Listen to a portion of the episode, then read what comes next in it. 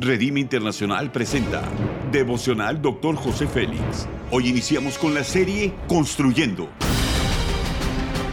Una serie de enseñanzas y de instrucción profética del Dr. José Félix Coronel en voz del pastor Norberto Cruz. Iniciemos. Capítulo 3. Evidencias tema pesca milagrosa. Lucas capítulo 5 versículos 6 y 7 dice, y habiéndolo hecho, encerraron gran cantidad de peces y su red se rompía. Entonces hicieron señas a los compañeros que estaban en la otra barca para que viniesen a ayudarles y vinieron y llenaron ambas barcas de tal manera que se hundían. Una gran evidencia de estar construyendo es la pesca milagrosa. Los principios son los siguientes. Debemos de aprender que la fe es dinámica, siempre está en constante movimiento. El milagro de la pesca sucedió hasta que la barca se movió y echaron las redes al agua. Para tener la evidencia de pescas milagrosas, debemos de movernos y confiar en que la fe estará con nosotros a donde sea que vayamos. Enfoquemos la fe que en el Señor tendremos una pesca gloriosa.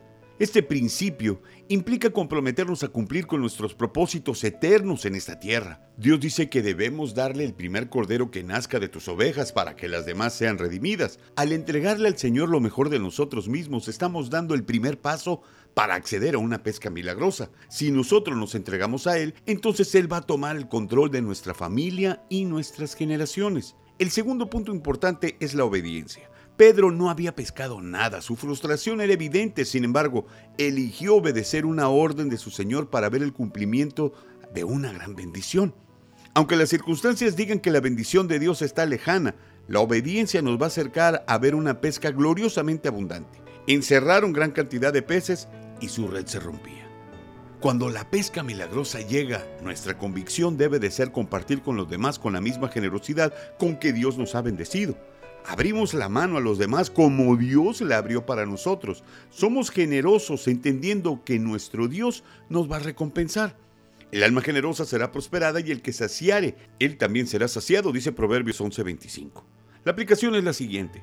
Solo imagina esa pesca extraordinaria. Las redes se rompían, estaban llenas, las circunstancias decían no hay peces, no hay pesca. Pero Dios movió todo para traer una bendición milagrosa. Ese es el camino de los que caminamos en fe y volvemos nuestro rostro a nuestro Dios con gran gozo. Haz conmigo esa declaración de fe. Soy bendecido por una gran pesca milagrosa. La bendición de Dios ha llegado a mi vida. Amén. Ora conmigo. Padre amado, reconozco tu amor hacia mi vida. Lo acepto y estoy dispuesto a amar a los demás para ser un reflejo de tu gracia y tu bondad. Por favor, ayúdame a vencer mis debilidades y a compartir con generosidad lo que pones en mis manos. Amén. Gracias por habernos escuchado en Devocional Dr. José Félix.